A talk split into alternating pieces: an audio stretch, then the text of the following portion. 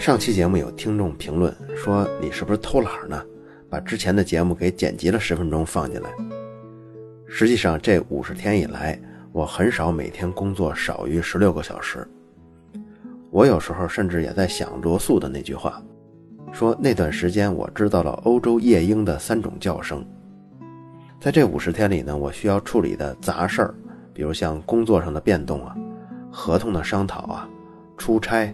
还有两地的婚礼前前后后所有的事情，还有成立公司所要做完的所有的手续，但是这些工作量和这段时间做节目比起来，最多只占用了我一半的时间。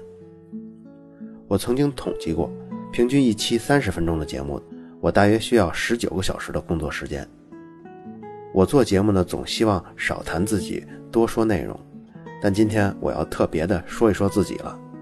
因为除了你现在在听到的我在喜马拉雅上做的免费的内容以外，我到现在已经积累了四期另外的内容，大约是一百二十分钟的时长。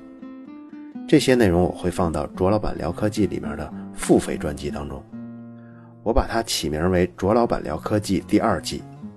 当然，你可能需要更新你的喜马拉雅 APP 到最新的版本才能看到付费的内容。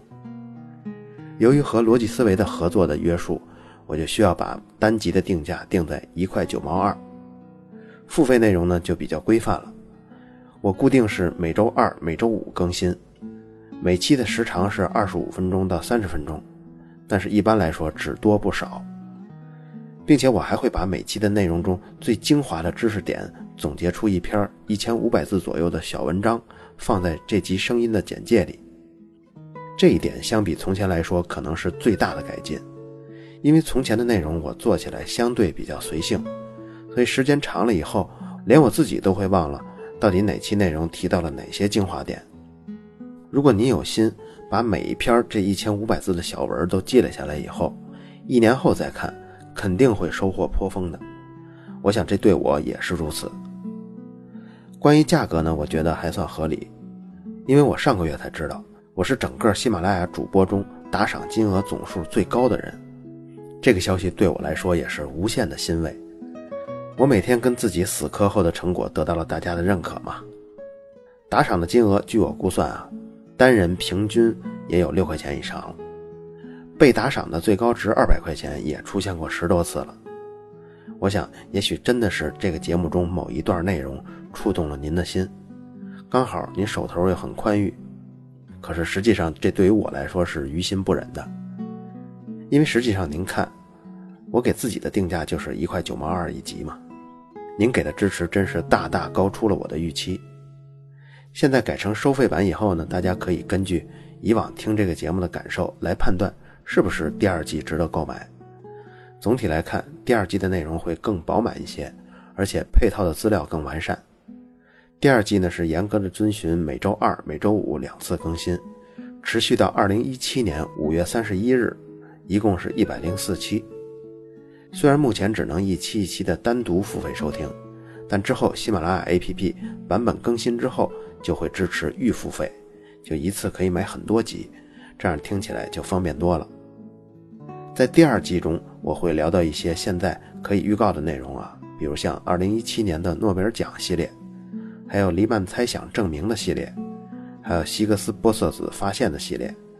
还有像杨振宁、李政道他们决裂的故事，还有一些就是著名的物理学家的传记，都有哪些物理学家呢？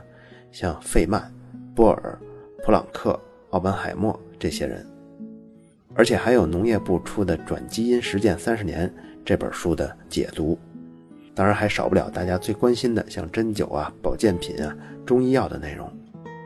如果您感兴趣，就请您继续关注卓老板聊科技第二季。今天这期呢，大部分也是从前的老节目，主要是介绍费马大定理中提到的伽罗瓦的生平。这是他生命当中最后一段故事。不过，因为咱们这个节目，并不是完全讲故事，比故事更理工一些，所以一年多前我录节目的时候，还把群论的概念和如何利用伽罗瓦群来证明五次方程没有公式解的过程给说了一下。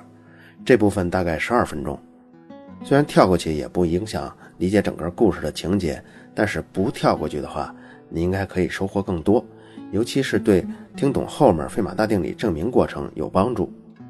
上一期最后十分钟呢，就有不少人留言，我发现都是忠实的听众，因为他们在一年多前就开始追这个节目了，连加罗瓦的故事他们都听过。但是呢，大家不要心急，还有沉默的大多数。从单集的播放量来看，至少还有百分之六十的听众是从没有听说过加罗瓦故事的。所以这期的时间稍长，我把从前的两集合为一集，听过之后，大家就对加罗瓦的生平有了深刻的印象。上次关于加罗瓦的故事啊，咱们说到，他大学呢考不上，只能在高中啊再多读一年。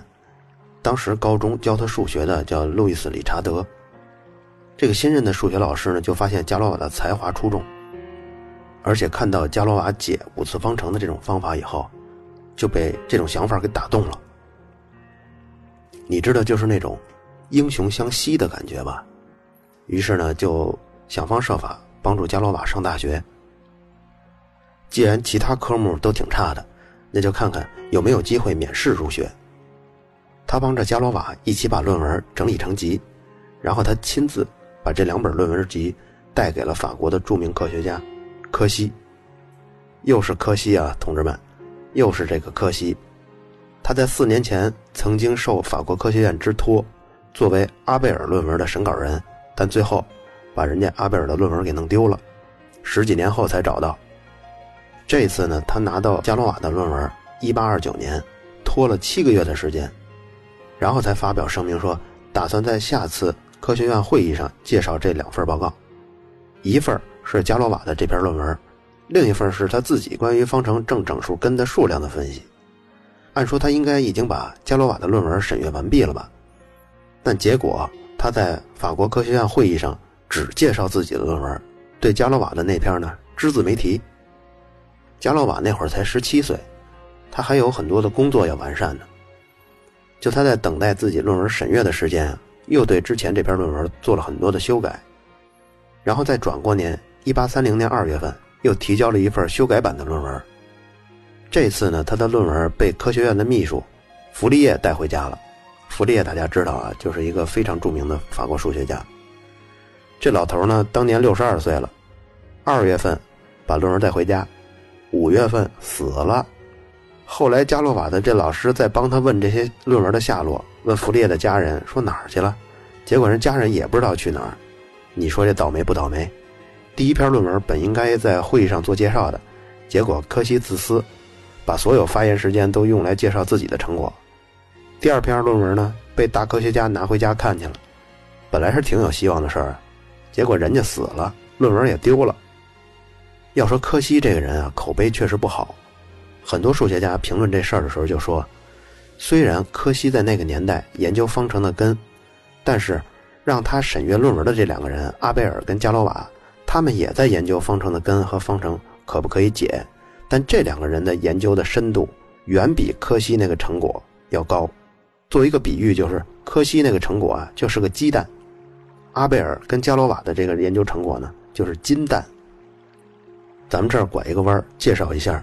这个科学界关于发论文的规则跟程序，这套程序呢，大概形成于三百五十年前。就是说，一个科学家如果做出了成果，他需要把自己的思考过程、推导过程、实验、实验的数据分析、误差分析、结论这些整个综合在一起，写成一篇论文，投稿给相关的领域的学术期刊杂志。这些杂志接到投稿后呢，会对论文的内容进行审核。谁审核呢？一般是这个期刊杂志社的编辑。审核过程实际上就是等同于同行评议。有些水平很不行的文章，编辑就直接拿掉了，就不会发表。发现很不错的内容呢，就会登出。但是如果这个内容太艰深，这编辑水平啊也不足以读懂，或者说根本没读懂，但是发现这里的可能会有非常大的价值，这时候编辑会往往邀请上这个领域比较出名的科学家。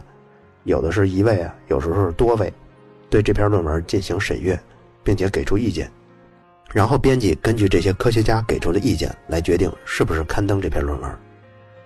刊登后还会留意这篇论文的同行的来信，和这篇论文相关的来稿是怎么回事呢？一般来说，就是当其他科学家在这期刊上发现了这篇论文以后，就会有反馈，比如说给杂志社写信，表达自己的观点。更多的科学家呢，他可能是这么做，也许他也在做相关内容的研究，他呢把他的成果也投稿给这个期刊杂志，或者是这个行业同行业的期刊杂志，然后引用这篇论文的结果来做对照。对于物理、化学这类实验类的科学来说，同行如果怀疑你这个结果，就会试着在同样的条件下复现你的结果。如果不止一位科学家能够重复出现你的结果，假如说这个结果是相似的，那么就说明你的结论是靠得住的。那如果全世界只有你一个人得出这样的结果，其他科学家采用和你一样的方法测试条件，都得出了另外的结果。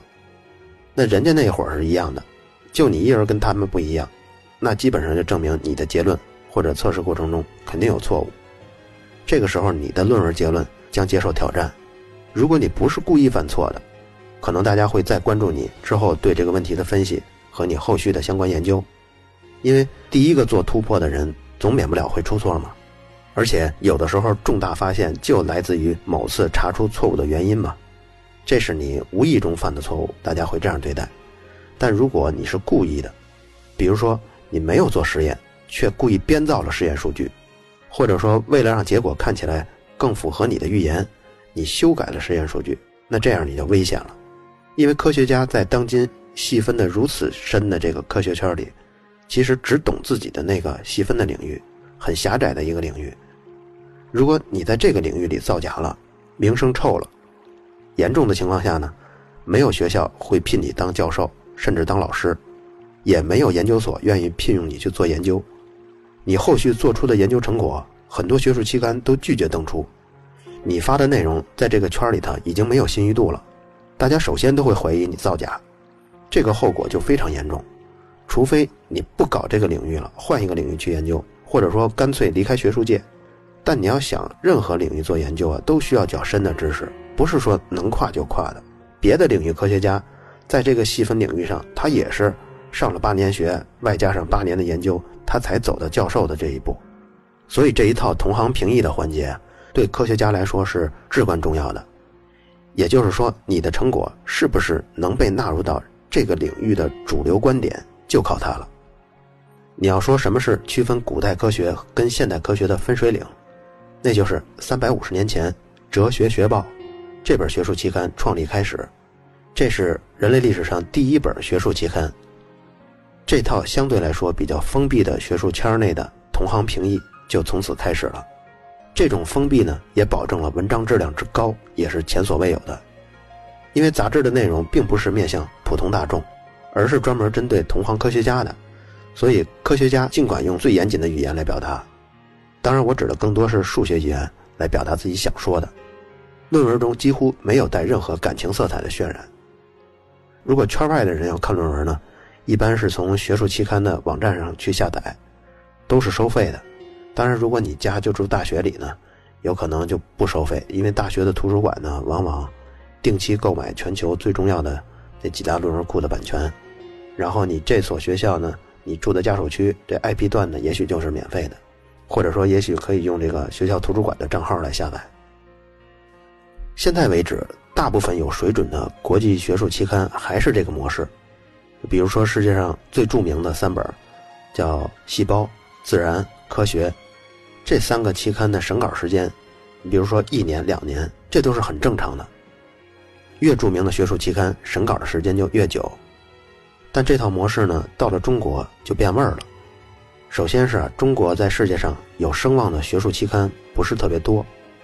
绝大部分的学术期刊都是供中国那么多大学的硕士啊、博士啊、讲师啊、副教授、教授凑论文数量用的。而且你知道，有这么个逻辑：你投稿了以后，然后这篇稿件刊登了，杂志社呢是需要向你支付稿费的。但是中国很多期刊杂志呢，你投稿，你想让他给你发表这篇论文，你是需要把钱给杂志社的。很多期刊杂志甚至论文水平也不把关，只要给钱就能登。这也是他们满足中国学术界的这种需求啊，中国大学生发论文的这种需求，所以这个盈利点呢也抓得很好。中国很多大学都要求硕士生毕业前要发多少篇论文，也要求老师在职称评定的时候完成多少篇论文。为了达标或者凑数呢，所以就只好这样买论文发。不过国内的二幺幺或者九八五高校，对这种凑数的方式还是有一些反制措施，比如他们要求发到一级学术期刊的才算数，这样呢，垃圾期刊呢就没有钱赚了，或者说规定。SCI 所以内的期刊才算数，这就是国际期刊了，算是国外水平不错的那种学术期刊，人家不搞这个收钱发稿这一套，所以你要毕业，你要升职，那还是得有真才实学才行。不过呢，这种要求啊，仍然挡不住国内论文造假的大事，比如很多机构或者小团体就是专门帮着完成论文的，他们也不做实验，有时候就是把一些其他写好的论文修修改改。然后改头换面，就好像这个论文的买家已经真真正正做过一次实验了，然后出的论文，然后这些机构呢替他们往这个 SCI 索引的这些期刊上投稿，如果刊登了，买家再支付他们钱。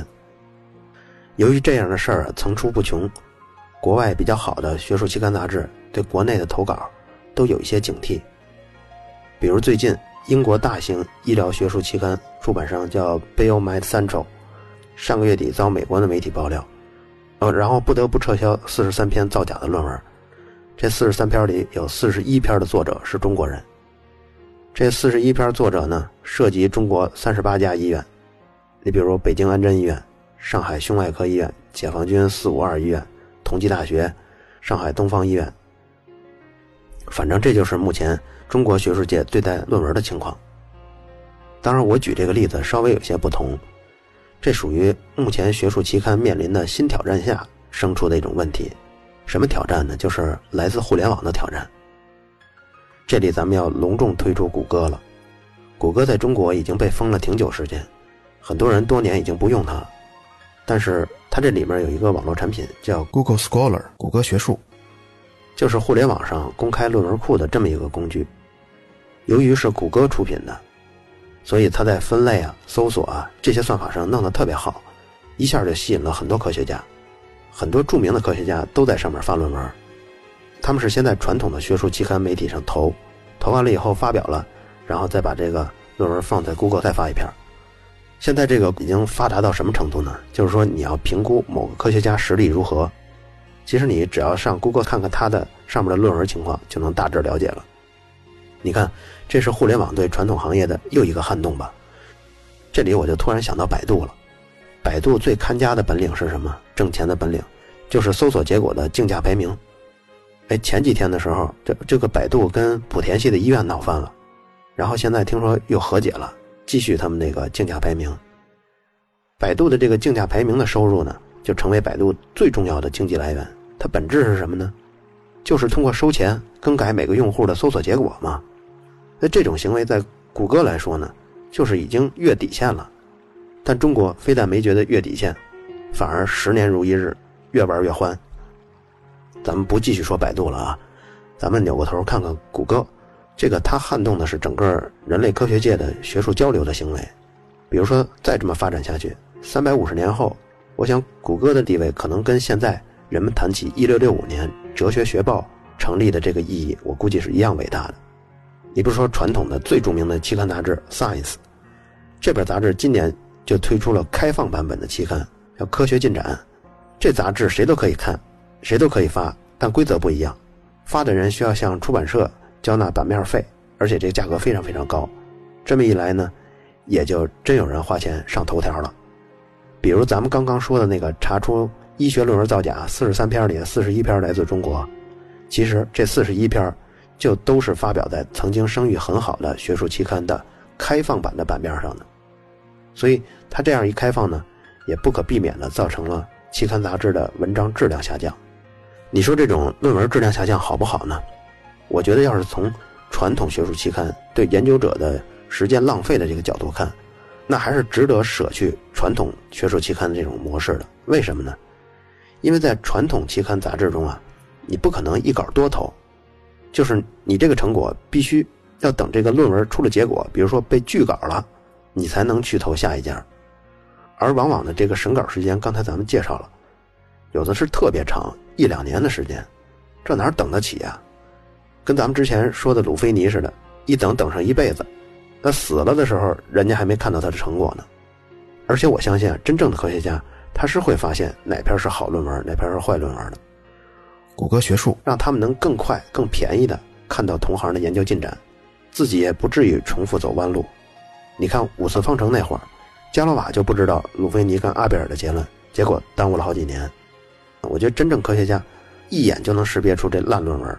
然后就被筛选出去了，在此基础上建立的同行评议系统、文章修订的系统、引用、使用、被收藏和各种打分的这些系统，这一样也可以为作者挣得荣誉，而且是在互联网上做到的。你要说中国现在这些科研工作者拼凑论文造假的这种气氛好不好呢？其实我对这个还是比较乐观的。他这么拼命的造假，其实也说明很多人在写论文。虽然有很多部分是假的吧，但要求总会是越来越提高的。比如说，发 SCI，这就不是很容易做到的。二零零二年的时候，我记得老师讲课的时候还跟我们说，说咱们系啊，谁要是能在《自然科学》上发表一篇文章，那妥妥的系副主任了。因为那个时候全校还从没有人在那个档次的杂志上发过文章。但是二零一四年，咱们再回看，我们学校。二零一三年总共发到《自然》上的论文一共十三篇，所以我看这些学术造假呢，更愿意把它理解成是虚假繁荣中的泡沫。但是我们不怕泡沫，怕的是连营造泡沫的机制都没有。泡沫破了呢，还会留下一些沫沫，至少能留下一些东西。这些东西就是今后进步的基础。有了这个同行评议的机制呢，就能保证主流学术观点的推进。而往往很多科技媒体的编辑呢。或者说反对新技术的人呢，他们不理解这个过程。有些人呢是真的从心里就不理解，有的呢却是因为利益关系绑定而装作不理解。比如全球医学界对中草药的观点、对转基因的技术等等等等。每个具体的问题啊，它都会有正面跟反面的观点。这两方的观点啊，都会有科学家站出来。比如说，咱们举一个特别的例子：艾滋病。艾滋病现在学术界主流的认为它是就是病毒感染的，但加州伯克莱医学院的教授叫 Peter Desberg，他这人呢是分子细胞医学的先驱，而且他是第一位成功解读癌细胞基因组合的这么一个教授。可是他就认为艾滋病跟病毒无关，不是病毒感染的，而是因为药物引起的。你想这么一个有声望的科学家，他的水准也就是接近获得诺贝尔医学奖的这个水平了。但是不好意思，你这个观点在艾滋病学研究中就不是被主流医学界接受的。而对待一个问题呢，尤其是我们不懂的东西，想弄明白，我们需要参考的是主流科学界对这个问题的观点。某个科学家的反对性的言论是可以被忽略的。什么是主流的科学观点？你比如说，大的学术机构所发表的官方的声明，比如说国家科学院、食品药品管理局。国家癌症研究中心这样的机构，他所发表的判断性的观点，这些都是最可信的。好了，这一下说多了啊，咱们把这个话题再拉回来，说加罗瓦。加罗瓦上交的第一篇论文的时间是1829年的6月，但是紧接着7月份就发生悲剧了。他爸爸跟保皇党之间产生了一场纠纷。他爸爸是做了一个什么事儿呢？就是伪造了市长的签名。结果后来这个事儿捅出来以后呢？不得不自杀了。紧接着八月份，加罗瓦要参加巴黎综合技术学院的入学考试，就是他第一次没考上那个学校啊，这次他第二次。由于这次老师路易斯·理查德的推荐，所以他不用考其他的科目了，只要面试就可以。面试的两个人呢，被后世的数学家称为一个高智商的考生在一个弱智考官面前失败了。据说当时考官的态度特别的傲慢。而且已经有内定的名单了，加罗瓦呢不在这名单里。考试过程中，考官知道他擅长数学，但是问他的问题呢都特别基础。加罗瓦是特别善于心算，但是考官呢非得让他把这个心算的过程也给他说出来，而且据说他跟考官当场就吵起来了。于是可以想象，第二次入学考试也失败了。但这个巴黎综合技术学院有一个规定，就是一个同学。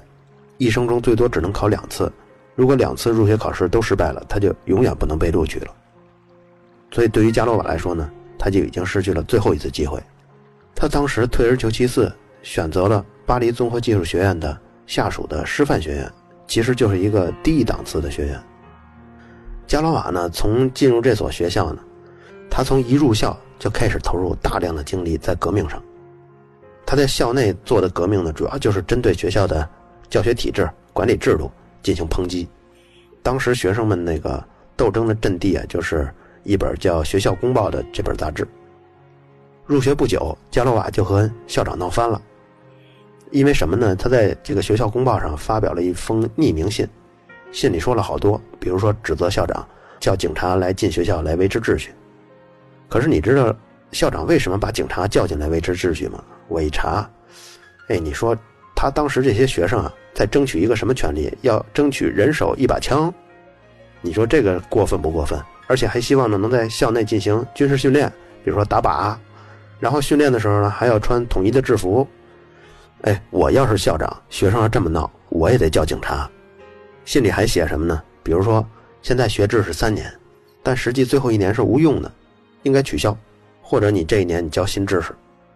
而且还反对每个月只能外出一次，而且外出这一次下午五点之前必须返回学校。当时校长就怀疑这封匿名信就是加罗瓦写的，这个当时学校就已经考虑要开除他了。按说一般人啊，学校要有这么一个决定呢，他就已经偃旗息鼓了。哎，加罗瓦还越斗越勇，紧接着他又在学校公报上发了一篇文章，而且这篇文章是署名了，就隶属了当时的教育的乱象。呼吁彻底改革。其实现在看看啊，这封信写的还是有点道理的。他这么写的：“他说，可怜的年轻人被迫每天听课，过着重复的生活，要到什么时候才是个头？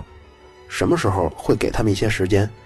另外，他还问：“为什么考官要用拐弯抹角的方式向学生提问？似乎他们害怕考生听懂了一样。用这种人为制造的困难使问题复杂化，根源是什么？”这加罗瓦就质问学校。我一想，咱们现在学校也这样，比如说初三下半学期，那就基本上不学了，就复习中考嘛。有的地方高三全年就不学新东西，就复习高考嘛。你就不算初三、高三，就初一、初二、高一、高二这四年，我们学的很多内容，也都是老师绞尽脑汁把一个简单问题复杂化，各处下陷阱，然后让你在技巧上碰壁，都是通过这种方式来学习的。不过这篇文章发表了以后啊，加洛瓦真的被开除了。但这时候加罗瓦呢，就好像学业在他心中已经不是最重要的事儿了，闹革命才是。他应征入伍了一个叫国民警察卫队的，他应征进去做炮兵。你看这名字听的挺高大上的哈，其实这是一民兵组织。什么叫民兵组织呢？就是，他拿着枪，他就是兵；他这放下枪，他就是农民，你自己养活自己，国家不给你开军饷。加洛瓦那时候呢也没收入。他就只能想方设法通过闹革命认识的人找点活干，最后真的找到了，找到一干什么呢？就是给人讲课，讲数学课。他前几节课呢，他的战友啊，象征性的来了几个，那谁知他一开口啊，讲的都是他那些五次方程的那些高深的那些内容，没人听得懂。之后呢，钱就只能从家里拿。他被开除的这一年啊，加罗瓦收到一封法国科学院的信，希望他能重新提交一份上次被弗利叶弄丢的那篇论文。加罗瓦马上就给回复了，然后呢，这次科学院指定的是波松进行审稿。物理课上可能大家都听说过波松量斑吧？哎，就是这个波松，也是一个大数学家。结果这次稿件寄过去啊，两个月没信儿。加罗瓦这次就回信给他们了，而且回信中啊就带着讥讽，那意思就是说，上次你们把我这论文弄丢了，我还没找你们算账呢。看这次这势头啊，你们是不是又给我弄丢了？还是压根儿就没打算做报告啊？你看他这么挑衅的这封信发出去吧，结果法国科学院还是没给回信。这加罗瓦在法国科学院好像就是个透明人，不管你说什么，人家就是不理你。加罗瓦参加这个国民的警察卫队呢，后来干脆就被整体裁掉了。当时卫队中有十九个人就暴力反抗，后来这十九个人全被抓起来了。然后他这个法国，你说也挺逗的。他没有一个高压的集权的统治，没人说了算。这十九个人抓起来十几天后呢，又被无罪释放了。这一放，法国共和党人就庆祝嘛，就好像自己一方获得了胜利，然后举行宴会。这次宴会出席的呢，有好多都是有头有脸的人，最著名的就是法国那个大文豪大仲马。这次宴会中，加罗瓦平生第一次被捕。他为什么被捕呢？据说他是在那个乱哄哄的饭桌上，他突然就站起来，他发言，一脚踩着桌子，然后呢，从这个血桶里拔出一把匕首，高喊，就说为路易菲利普干杯。这路易菲利普就是当时法国的国王。当时他那种情绪啊，就好像喝高了，有点那个杀红了眼的感觉。大仲马后来在自己的作品中也写过这个情节，他就写当时坐他旁边的一个王室，法国王室的一个喜剧演员，看到加罗瓦这个样子，当时跳窗户就跑了。所以当时我想，加罗瓦这个应该是很恐怖的一个情节。不过这法国呢也挺逗，你说他第二天被抓起来以后呢，事后经过审讯，那个法国当局认为当时啊场面混乱。没人听得清他这句话的前后语境，所以不能因言定罪。结果加罗瓦呢这次就被释放了，无罪释放。但他呢没有长教训，还在变本加厉的组织活动。其实这有点作死了。加罗瓦这边审讯中呢，另一边学术界一个好消息他却不知道。就当时法国的著名报纸叫《地球报》，大篇幅报道了加罗瓦解代数方程的这个经历。这篇报道这么说的：说加洛瓦这篇论文啊，连柯西看了以后都赞不绝口，这个成果连拉格朗日都解决不了。可是这种重要的工作，这种重要的成果却被这个弗列老头去世把这论文给弄丢了，所以后人都没有听说过。甚至连那年的那个法国数学奖叫 Grand Prix，这奖项都颁给别人了。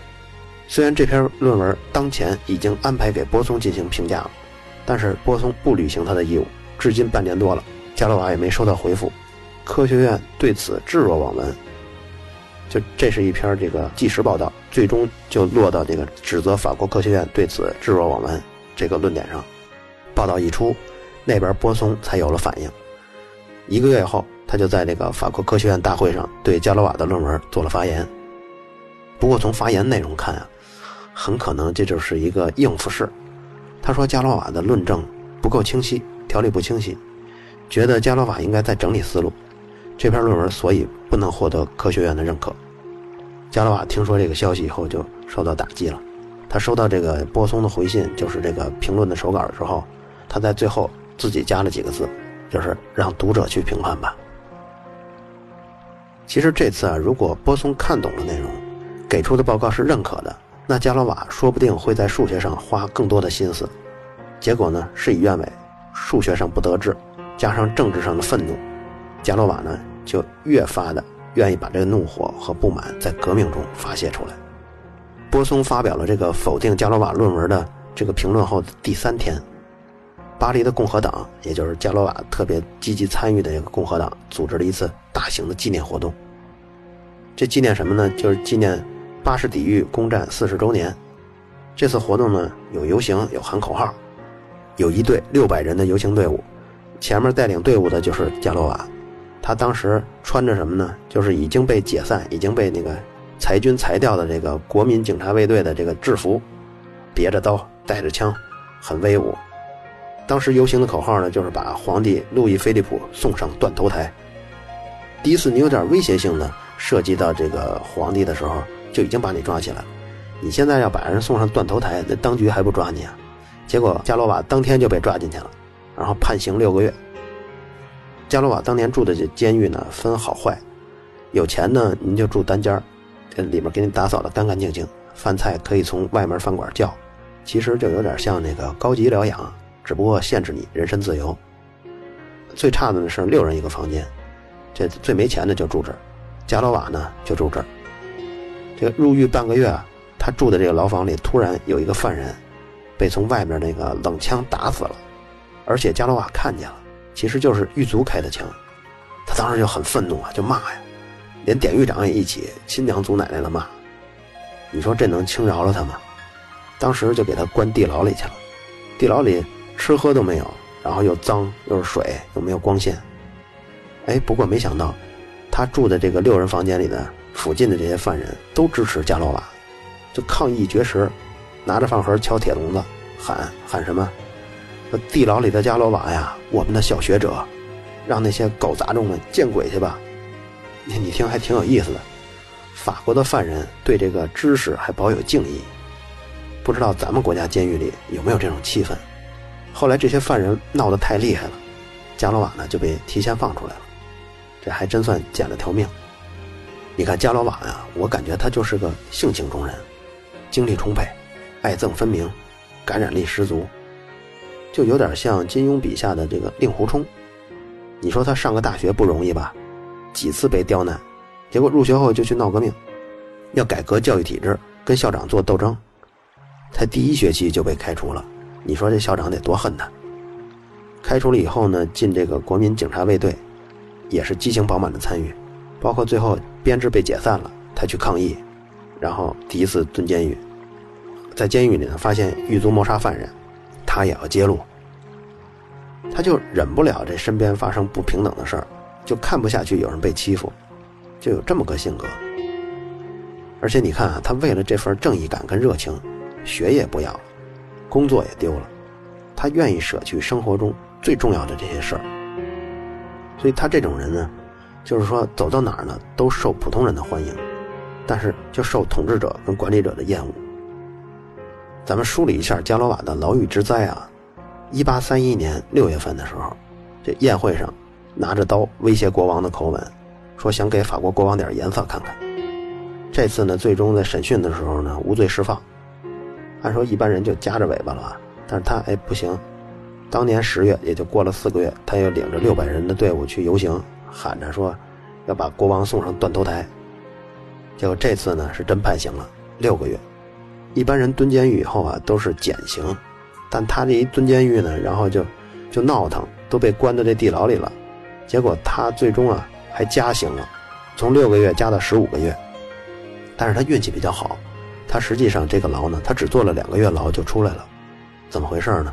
最主要原因啊是法国对政治犯的这管理比较松，大都可以申请保外就医。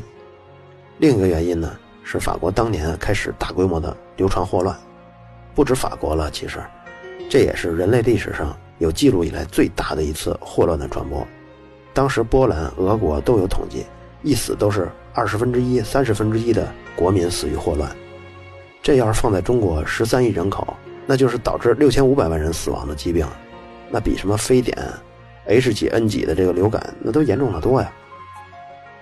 所以那会儿监狱呢，为了这个罪犯别一死一大片，也愿意让政治犯出去治病去。所以这次法外就医呢，都不用交高额的保释金。加罗瓦这次呢，住进了这个康复之家。也就是在这儿，康复之家加罗瓦的人生啊算圆满了。之前咱们说过他的学业，说过他数学，说过他革命的热情。但对于年轻人来说，生活中少不了的就是爱情。加罗瓦在康复之家遇到了自己的初恋，当然最后加罗瓦也是因为他而死的。这个姑娘叫斯蒂芬妮，住在康复之家同一栋楼里。这姑娘的爸爸呢是从前拿破仑军队手下的军官。当年姑娘才十七岁，小加罗瓦三岁。从后来一些残破的信中可以看到，这姑娘最初的最初，其实还是有点喜欢加罗瓦的，俩人啊至少擦出过爱情的火花。但后来也不知道发生什么事儿了，姑娘就对他特别的冷淡。我估计可能跟加罗瓦身世有关嘛，家里不同意。这事儿对姑娘倒没怎么地，加罗瓦受不了了，他抄写过姑娘给他的几封信。就是姑娘那些信啊，他回去自己手下抄一遍去，然后这些信呢都变成了碎纸，又零零碎碎的拼贴在他论文的背后。我估计就是他思念人家姑娘，人家又不理他，只好把姑娘从前的来信翻出来，看啊看不够呢再抄，这样呢以解相思之苦。抄完了呢，也许什么时候情绪又不对了，一激动一苦恼一愤怒，把信又给撕了，撕了以后呢又后悔。又把这信的碎片一片一片的往回粘，粘呢就粘在自己论文的背后。所以从这儿你就能感觉到加罗瓦当时精神上受了多少相思苦啊！如果顺着时间顺序捋啊，后来的信中就可以看到，这个斯蒂芬妮到后来甚至都不想跟加罗瓦做朋友了，普通朋友都不行，干脆最好就一面都不要见。其实这故事发展到这儿呢，伽罗瓦在数学上就已经没有进展了。下面这段内容呢，有一点烧脑，但是我觉得也是不得不说，咱们要把群跟群论和伽罗瓦的这个结论简单介绍一下。咱们一直说伽罗瓦创立了群论，群论是什么呢？群论就是讨论群这种代数结构的一种理论。什么是群呢？我们举一个例子，比如对乘法运算来说，如果能满足以下条件：一、封闭性，就是说，如果 a 和 b 属于 G 这个集合，那么存在唯一确定的 C，使得 a 乘以 b 等于 C。而且 C 也属于集合 G，你可能觉得很自然啊，比如说自然数集合中，两个数相乘之后的结果，那肯定还是自然数啊，所以这个自然数仍然属于自然数这个集合呀，就集合 G 呀。所以呢，从这一点上也就说明自然数满足封闭性。但是你要把范围定的小一点呢，你比如说负数，就是正负的负啊。那两个负数乘在一起就变成一个正数了，所以负数这个集合就不满足封闭性，所以仅仅从第一条封闭性来说，负数就是小于零的负数就不是群。第二个条件是结合律成立。什么叫结合律成立？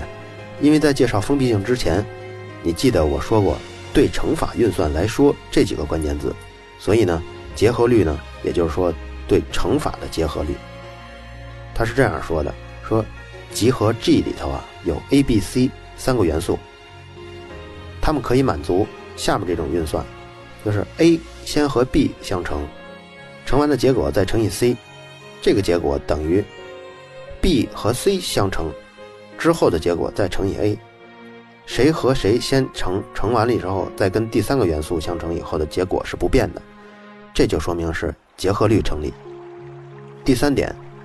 单位元存在，就是说存在一个单位元 e，使得 a 乘以 e 等于 e 乘以 a，并且也等于 a，也就是 e 是一个单位元，就相当于自然数中的一似的，一和任何东西相乘，结果都是那任何数。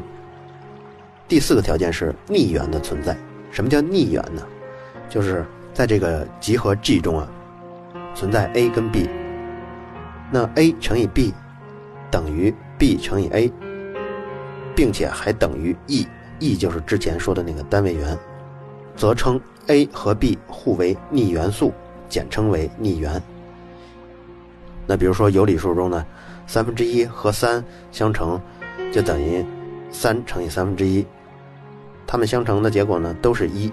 就都是这个单位元。以上四个条件，也就是说，同时满足封闭性、结合律成立、单位元存在、逆元存在这四个条件同时满足的时候，这个集合 G 对于乘法运算就构成了一个群。你要是不信，可以试试自然数对加法运算能不能构成一个群。你还可以试试整数对除法运算能不能构成一个群。结论是前一个能，后一个不能。知道了什么是群以后呢，我们还要知道一个概念，叫置换。其实说到这儿已经稍微有一点难度了，因为我们这个节目是音频节目，大家呢就只能补脑了。我们举一个最简单的例子，比如说有 A、B、C，那么对于 A、B、C 来说，它要前后排列的话。一共有多少种可能呢？没错，就是有六种可能。这个六是怎么得出来的呢？就是说，如果我在第一个位置排上一个元素，我有几种选择呢？三种，对吧？然后第一个位置已经排好了后，我在第二个位置上，我还有几种选择呢？那只剩两个了，所以就两种选择。那么最后一个位置呢？我排谁呢？只有一种选择，所以。A、B、C 这三个元素排列组合的种类一共有三乘以二乘以一，就是六种。那么对于五个元素呢？五个元素的排列组合一共有多少种呢？对呀，那就是五乘以四乘以三乘以二乘以一，就是一百二十种排列。所以对于 n 个元素来说，它们所有的排列方式就是 n 的阶乘这么多个。如果下面你这么考虑，把 A、B、C 这个顺序固定，然后这六种排列顺序都对照 A、B、C 这个顺序来观察，是可以看作把 A、B、C 通过某一种换位的方式来形成新的顺序。这种换位就叫做置换。对于三个元素的集合来说，置换有几种呢？六种，没错。把这六种当做一个集合，每一种置换都用一个符号来代替，你去验证这个集合中的六个元素，你就会发现它们满足四个条件：封闭性、结合律、单位元跟逆元。所以这种置换来说，它们就是群。群中有多少个元素？就叫几阶的群。我们举的这个例子中是一个六阶的群，n 个不同的元素就有 n 的阶乘种置换，这些置换构成的群的阶是 n 的阶乘。理解了这些以后，我们把它放在一边，再来看下一个概念，叫子群。就是说，一个群中啊，某一部分元素组合在一起。它仍然可以满足群的四个条件，就是封闭性、结合律、单位元跟逆元。那么这些元素就是这个大群中的子群。比如咱们刚刚举例的 A、B、C 的例子中，就存在三个子群，它们的置换动作是一样的，就是任意选择一个字母保持不变，另外两个字母互换一下。你可以想一想，这三个子群呢，每个群都有两个元素。第一个元素就是刚才我们说的，保留一个字母，然后另外两个字母换一下。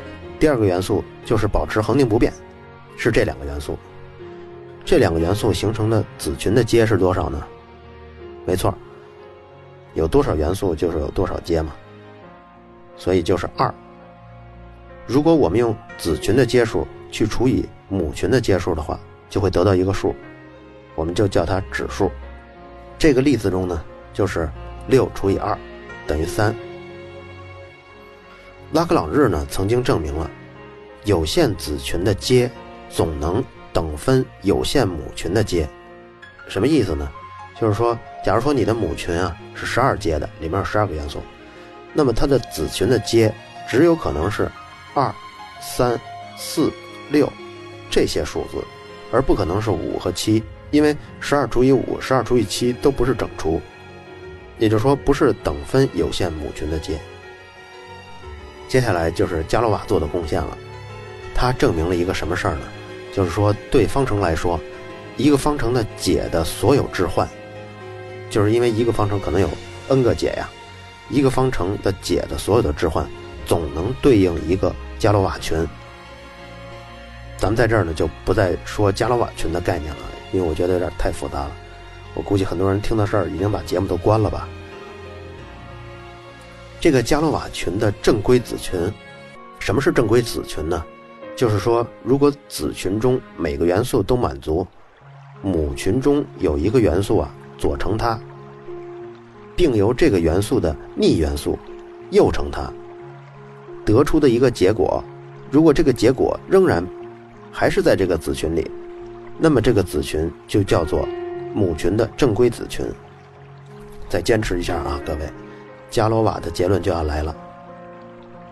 一个方程要有公式解，这个方程的解的最大的置换群必定能对应一个伽罗瓦群。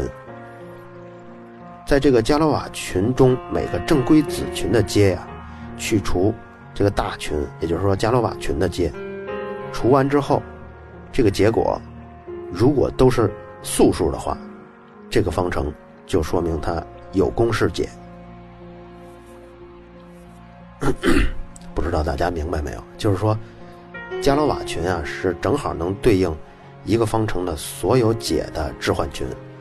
这个伽罗瓦群呢是一个特别大的群，然后在这个特别大的群里头呢，你去找它的正规子群的阶，它可能有正规子群，也可能没有正规子群。把所有正规子群的阶都求出来以后，这个阶呢，去除伽罗瓦群的阶，就是一个数字去除了。只要得出来这个数字呢，这叫指数。这个指数如果全部都是素数的话，这个方程就存在公式解。什么叫素数呢？就是除了一跟它本身以外，没有其他数可以整除它。素数啊，也叫质数。咱们举个例子来说吧，比如一般的三次方程。刚才咱们的例子中就用的是三个，呃，就用的 a、b、c 嘛，所以三次方程就有三个解，所以它的那个母群的阶是六阶。正规子群呢，有两个元素的，也有三个元素的。不管它是两个元素还是三个元素，六除以二等于三，对吧？六除以三等于二，这二和三无论如何，它们都是质数，所以三次方程是存在公式解的。我也会把三次方程的公式解放在微博跟微信公众号中，大家可以看一下。这是一个特别特别难背的东西，这也是为什么咱们中学老师没有把三次方程让咱们解的原因，就是因为它的通解太复杂了，太长了，就是。但是对于五次方程，我直接说结论，就是五次方程所对应的伽罗瓦群的阶是多少呢？是一百二十阶。这个伽罗瓦证明了，就它肯定会存在一个一百二十阶的群来对应这个所有解的置换。这个群中会出现两个元素的正规子群，就是在这个一百二十个元素所组成的群中，至少会有两个元素能组成正规子群。所以呢，如果用一百二十去除以二，就是一百二十阶嘛，除以两个元素的正规子群的阶就是二嘛。一百二十除以二，就会出现六十这个数字，而六十不是素数。六十除了一跟它本身还有六啊、十啊、二啊、三啊、二十啊、三十啊，这都是它的因数，所以六十不是一个素数。所以一般的五次方程没有公式解。但是这要看一般五次方程的系数，对于有些系数来说。这个群中的正规子群的阶除以这个一百二以后呢，所有的指数全都是素数，那么这个五次方程就有公式解。好了，关于伽罗瓦判断五次方程何时有公式解，何时没有公式解的这个结论，我们就介绍到这儿。这仅仅是一个结论，而实际上伽罗瓦是需要把这个结论整个过程都证明出来的，所以对于伽罗瓦的证明过程来说。也许只有感兴趣的人才会去关注，我觉得可能就过于复杂了，不会在这个节目中介绍。任何人讲到伽罗瓦，都要谈一谈他离奇的死亡。如果各位听过前三期解五次方程的故事后，就会发现，在这条路上有两个非常相似的年轻人，伽罗瓦和阿贝尔。他们少年时期呢都是单亲家庭，然后在上中学的时候都遇到了伯乐，而且他们都在同时解决。一个问题，而且他们都被法国科学院这种保守制度所累，尤其他们都遇到了柯西，这柯西把俩人的论文都弄丢了，而且两个人在爱情上都不顺利。阿贝尔至死也没有体验过女人，加罗瓦也差不多。加罗瓦是住进康复之家之后两个月，也就是五月三十日，和对手进行手枪进行对决的时候身亡的。五月二十九号，他写了三封绝笔书，一封是给共和党人的，信里这么写：“我将作为，我将作为一个下流卖俏女人和两个被他愚弄的人而牺牲，我生命的火花在一件可悲的风流韵事中熄灭了。为什么要这么无聊的死去啊？苍天作证，我已经极力试图拒绝这场决斗了，但还是迫不得已要接受挑战。第二封信写给两个好朋友。”说两个爱国者向我发起了挑战，我不可能拒绝，请原谅我没有通知你们俩。你们的任务很简单，你们要为我证明我是违背自己意愿参加决斗的，也就是说我已经用尽了一切和平的方法想解决这件事儿，但是我失败了，我不得不去决斗。第三篇文章是和数学有关的，他写给了他的挚友叫奥古斯特，这么写的。他说：“我在分析上有了某种新的发现，首先是光，首先是关于方程理论的，剩下都是关于积分函数的。方程理论中，我已经研究了什么条件下方程可以用一个公式解出来。这已经给了我们机会，让这门理论更加深刻。即使方程没有公式解，也可以描绘出这个方程解的所有可能的变化。我的所有数学成就都在这三篇论文中。然后呢？”加罗瓦就开始写细节了。他补充了几个新定理。文章快结束的时候写道：“你知道，亲爱的奥古斯特，这些题目并非我研究的全部。我没有时间了，我的思想在这些领域中没有得到充分的发展，而这些领域是如此的广阔。”正文的末尾，他请求奥古斯特，请你公开向雅各比跟高斯请教，并请他们对这些想法的重要性而不是正确性做出评论。这样，即使我出错了，之后的人也会对这个领域引起足够的重视，热情地拥抱你。他这封信最后有一些注释，就比如说这个公式从哪儿出来的呀？但注释中有这么一句话，成为加罗瓦最令人难忘的。他这么写的。要完成这个证明，还需要一些工作，但我没有时间了。决斗是五月三十日清晨发生的。根据事后的验尸报告，加罗瓦的右侧腹部中弹。这个对决双方大概距离二十五步的样子，子弹穿过几段肠子，最终停在肾脏里了。从克辛医院的记录表看，加罗瓦是当天早上九点半时候被送进医院的。是一位路过的村民，据说从前是军队退下来的人，把他送来的。当时医院只能通知到加罗瓦的弟弟阿尔弗雷德，主治医生当时就知道他没有救了。然后又过了二十五个小时，加罗瓦在五月三十一号上午十点死亡。加罗瓦的死因啊众说纷纭，有的说法说他是被政敌杀死的，那个他始终眷恋的女人斯蒂芬妮呢，其实是一个被安排好的女特务。起着煽风点火的作用。还有种说法呢，说加罗瓦是决心为共和党人的理想自我牺牲的。共和党人需要一具有影响力的尸体来发动起义，于是精心安排了这一幕对决。这些说法是目前流传最广的，但其实他们都是假的。从咱们之前的加罗瓦的信就可以看出，这不是一场他自愿参加的决斗，而是迫于一种压力跟权势不得不参加的。而且对手还一定是共和党人，有些信的内容咱们没念啊，就是加罗瓦谈到共和党人的时候，都称他们是爱国者，而且加罗瓦称自己也是爱国者。还有一个线索啊就是那个人的枪法一定好于加罗瓦，不然加罗瓦不会在还没有决斗之前就知道自己必死无疑了。现在数学史界对这个问题的猜测呢，这两个被加罗瓦在决斗之前被称为说是爱国者的人。都是加罗瓦曾经闹革命时的战友，一个是前国民卫队的队长，这名队长呢正是开办了加罗瓦这个住院的这个康复之家，另一名是加罗瓦带着六百人队伍进行游行喊口号时候跟在加罗瓦身后的那个共和党的革命人士，他们的特征都非常符合所有的证据，但是至于这两个人为什么要杀加罗瓦，到现在还是个谜。加罗瓦的葬礼呢？也有点火药的味道。当时一共有几千人参加，巴黎警察局当时已经做好了一次有千人暴动的准备，不过最终呢没有闹事儿。他的一生就这样过去了。而加罗瓦临终前夜托付朋友办的事儿，朋友很负责，花了几年时间精心整理了加罗瓦的手稿，把这些材料加论文一起寄给了当时法国的著名数学家约瑟夫·刘维尔，这个小刘。这个刘维尔呢，也一下被加罗瓦的这种思想震撼到了，于是就以推荐这篇论文为己任。他也是第一个发论文公开承认加罗瓦群论的这个数学家。加罗瓦是一八三二年五月底去世的，刘维尔发表论文承认加罗瓦成果呢，是一八四六年，也就是加罗瓦已经去世十四年了。到了一八五六年，当时德国、法国的大学里。数学专业的高级代数课程已经开始教授加罗瓦群论了。